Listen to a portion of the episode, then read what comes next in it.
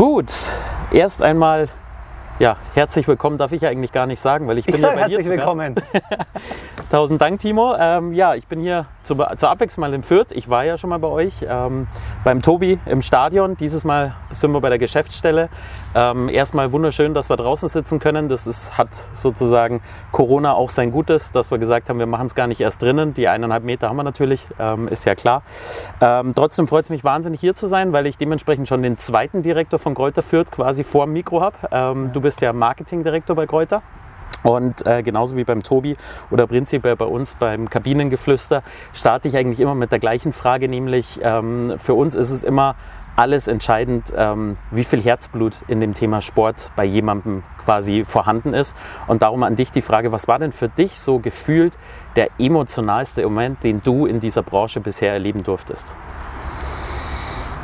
Ja, ich glaube, der Aufstieg mit der Spielvereinigung Kräuter Fürth äh, 2012 war natürlich ein absolutes Highlight, weil es das erste Mal in der Vereinsgeschichte war, äh, wo man diesen Schritt gehen durfte und konnte. Und ähm, auch vor meiner Zeit hier ja schon jahrelang immer gekratzt hat, aber im Saisonendsport dann die nötigen Punkte liegen hat lassen. Und dass es 2012 dann tatsächlich geklappt hat und die ganze Stadt Kopf gestanden ist damals und diesen erstmaligen Aufstieg in die Bundesliga hier in Fürth gefeiert hat und zelebriert hat, das war schon hoch emotional. Im Umkehrschluss ähm, das Jahr nach unserem Bundesliga-Abstieg, wo wir die Relegation gegen den Hamburger SV dann erreicht haben und tragischerweise nach einem 0-0 in Hamburg durch ein 1-1 und äh, somit durch die Auswärtstorregel dann äh, den Aufstieg in die Bundesliga nicht geschafft haben. Auch das war ein Moment, der mit Sicherheit haften geblieben ist und ähm, ein Moment, wenn nicht sogar der einzige Moment, der mich im Fußball ähm, zum Weinen gebracht hat damals im Stadion. Ich kann mich auch erinnern, ich bin ja Bayern-Fan. Ähm, bisher nur einmal geschafft, dass ich im Stadion geweint habe. Das war beim Champions League-Finale, ähm, als Chelsea leider im Elfmeterschießen gegen uns gewonnen hat. Also dementsprechend, ich bin da relativ hart gesotten und äh, habe gedacht, das würde mir im Fußball nie passieren. Ähm, aber selbst als Fan kann ich mir dann erst recht vorstellen, wie es ist, wenn man dann wirklich für so einen Verein arbeitet und dann ja im Endeffekt dein täglich Brot ja sozusagen für dich nochmal eine ganz andere Emotion mitbringt. Und ähm, ja, Zumal da die ganze Anspannung natürlich dann auch an dem Tag äh, in diesem Moment des Abpfiffs rauskommt, weil klar, wir haben bis zum letzten Spieltag ja damals noch gehofft, dass Paderborn vielleicht doch noch strauchelt zu Hause gegen Aalen und ja. ähm, wir gegen Sandhausen mit einem Sieg dann noch den direkten Aufstieg schaffen können. Und dann waren es vier Tage Zeit ähm, bis zum ersten Relegationsspiel in Hamburg, wo alles organisiert auf die Beine gestellt werden musste, Wahnsinn. Tickets gedruckt, fakturiert, ähm, Umsetzungen rund um den Spielbetrieb gemacht werden musste. Und ähm, das ist natürlich dann alles in diesem Moment des Abpfiffs, wo dann diese Anspannung natürlich abgefallen ist, aber dann eben auch dieser bittere Moment, dass man es eben ganz knapp nicht geschafft hat wegen der Auswärtstorregel. Das kommt dann alles zusammen und das hat dann natürlich die Emotionen äh, nochmal hochkochen lassen. Ja. Das glaube ich. Ähm, war das dann wenn man so möchte, die späte Rache am Wochenende. Ihr habt ja quasi vor genau, wann war es, 24 Stunden, ähm, in ja. der wievielten Minute? In der 94. 94. Den 2 zu 2 Ausgleich gegen den HSV geschossen und deren Aufstiegsträume so ein klein bisschen eingebremst. Äh, ja, äh, ich glaube, man, man, sieht da im Fußball diese, diese altbewährte äh, Weisheit, jedes Spiel einzeln zu betrachten. Ja. So war es auch da. Ein Spiel gegen den HSV in der zweiten Liga ist natürlich immer ein besonderes. Ähm, das hat man den Jungs, glaube ich, auch angemerkt. Gerade in der ersten Halbzeit haben wir ein sehr, sehr gutes Spiel gemacht und ähm, sind verdient in Führung gegangen. Der HSV dreht es dann und dass wir dann natürlich zu dem Zeitpunkt in der 94. Minute ähm, das Ding dann auf 2-2 stellen, ist schön und macht diese Emotion, von der wir gerade auch reden, dann auch aus. Aber genauso gibt es Spiele, wo es dich andersrum erwischt und äh, wo ja. wir in Kiel kurz vor, ja. vor Abpfiff noch den 2-2-Ausgleich kassieren. Also das geht in die eine wie in die andere Richtung. Im einen ist es nicht so schön und im anderen umso schöner. Und gestern hat es uns dann wieder mal positiv erwischt und ähm, das schön. nehmen wir natürlich dankend mit. Ähm, ich denke, ich kann das später auf jeden Fall nochmal aufgreifen, weil du mir dann unbedingt noch erzählen musst, wie es ist, ähm, so ein Spiel bei einem Heimspiel als äh, Marketingdirektor dann plötzlich auf der Couch zu Hause mit den ähm, Kindern von dir anzusehen, weil das ja sicherlich gerade eine sehr besondere Situation ist. Ähm, trotzdem würde ich mal gerne ein klein bisschen ausholen. Du kommst ja durchaus aus der Gegend, wenn ich das richtig mitbekommen habe, aus Rot. Rot ist ja eigentlich eher bekannt für eine andere Sportart und nicht für Fußball. Ähm, für Triathlon, den haben sie ja vor kurzem leider auch absagen müssen, dank Corona. Ähm, Gab es da eine Verbindung zu dir, zu dem Sport oder bist du von Anfang an Fußballer?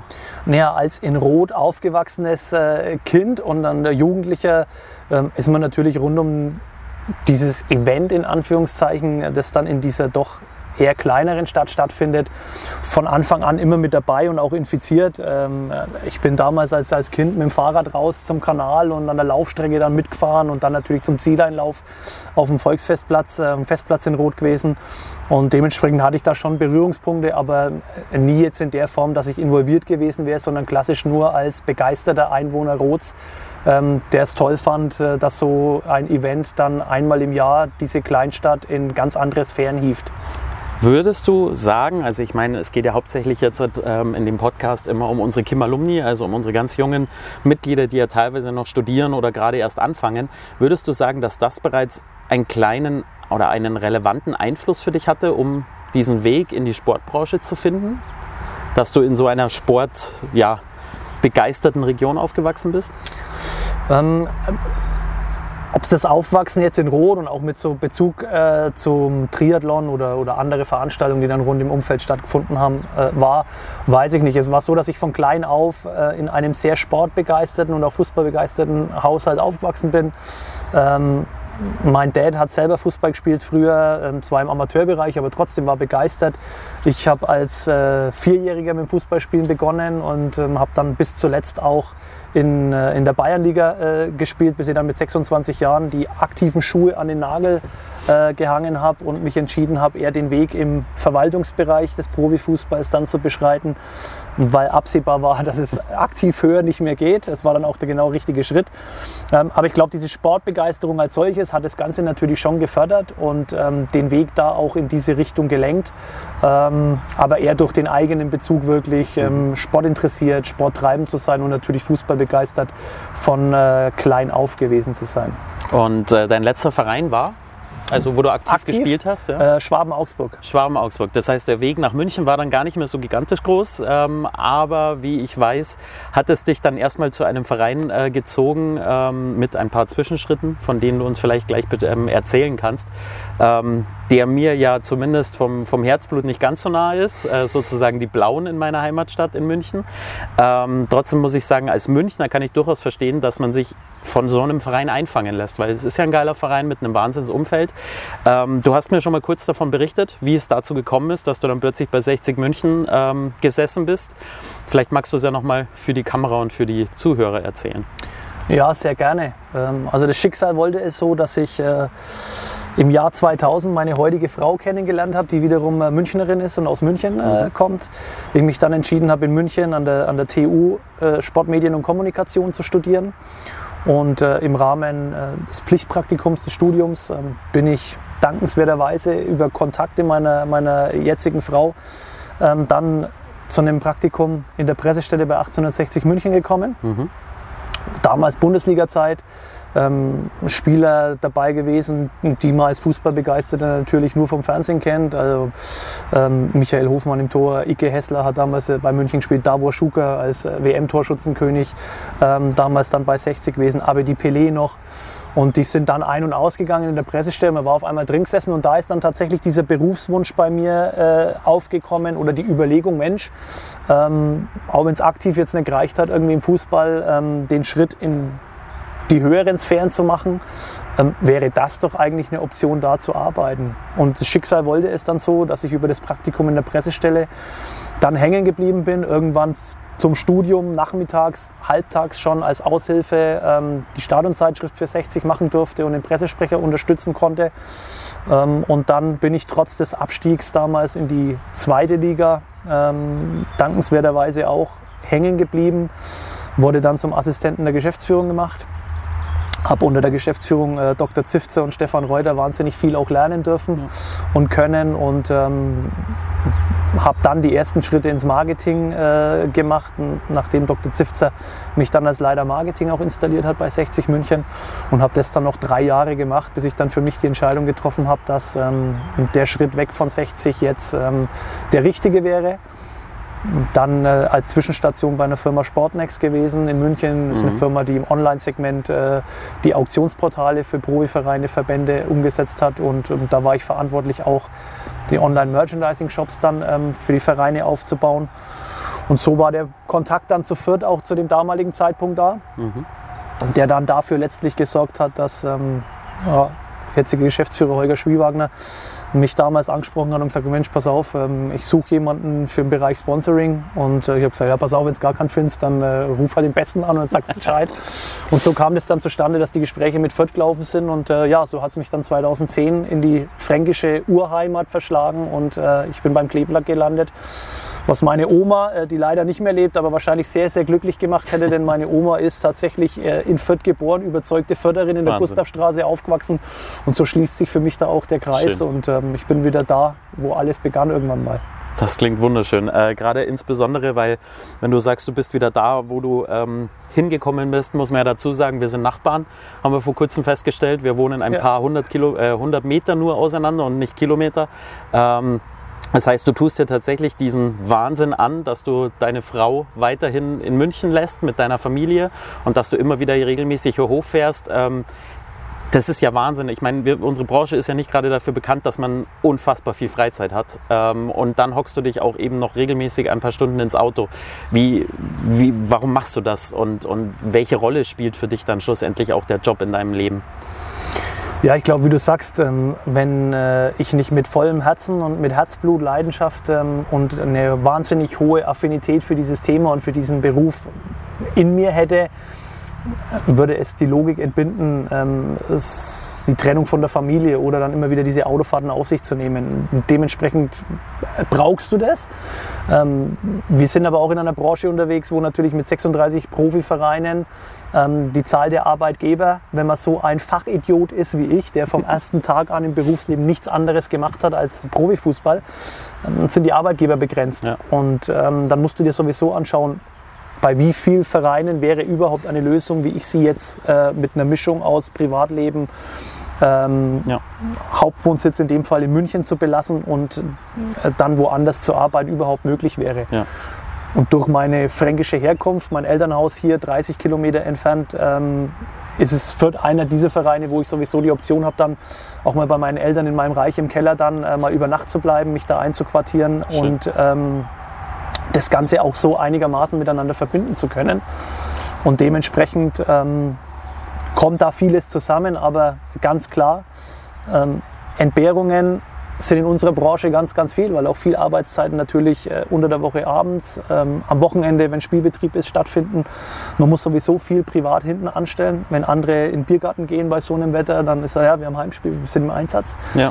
Ähm, Aber wie gesagt, wenn du diese Leidenschaft, dieses Herzblut für diesen Sportart und für diese Emotionen, die in dem, äh, in dem äh, Geschäftsfeld dann unterwegs sind und die du Woche für Woche im Stadion erleben darfst, ähm, dann, wenn du das mit dir bringst, ist es eine Kleinigkeit, an diesen Schritt auch zu gehen. Ich muss auch ganz ehrlich sagen, ähm, oder vielleicht kannst du mir da auch nochmal ähm, den Einblick, äh, Einblick von innen geben. Ich habe immer das Gefühl, dass bei Fürth auch tatsächlich nochmal eine andere Herzlichkeit ähm, vorhanden ist. Und ich meine, ich habe das große Glück, ich darf viele Vereine kennenlernen. Ähm, Trotzdem, bei euch kenne ich den Tobi gut, ich kenne ähm, viele andere gut, die hier arbeiten, auch tatsächlich zwei Alumni-Mitglieder, die bei euch arbeiten.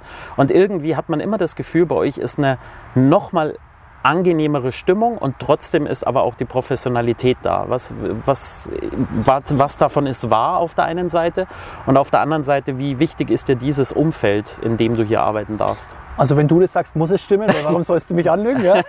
Äh, außer mir Honig ums Maul zu schmieren. Ich habe nicht viel Ähm, davon.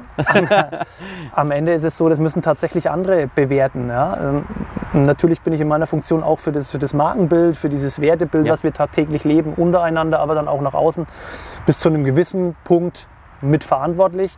Aber ähm, wie es außen ankommt und was man vielleicht selber im Innenbild denkt, sind häufig zwei paar unterschiedliche ähm, Blickwinkel. Und wenn außen genau das ankommt, was wir tatsächlich ähm, als fast schon Kern unseres Markenbilds ähm, mit uns herumtragen, ähm, dann ist es umso schöner, das zu hören. Und wie gesagt, warum sollst du lügen? Äh, dann ist es so. Wir hören es aber in der Tat immer wieder mal, ähm, aktiv auch von außen an uns herangetragen, mhm. dass diese Wahrnehmung so ist und es freut uns natürlich enorm. Aber es sorgt eben auch dafür, dass wir viele unserer Sponsoring-Partner langfristig bei uns haben. Also mhm. viele, viele Partner sind acht, zehn oder noch längere Jahre bei uns und mit uns über unterschiedliche Hierarchieebenen verbunden. Wir haben den Großteil unserer Dauerkartenkunden auch in einer Schwelle, die seit Jahren, wenn nicht sogar über ein Jahrzehnt hinaus äh, die Dauerkarten bei uns besitzen ja. und unsere Spiele regelmäßig verfolgen. Das ist eine wahnsinnig hohe Treue, ähm, wahnsinnig ehrliche äh, Fanklientel.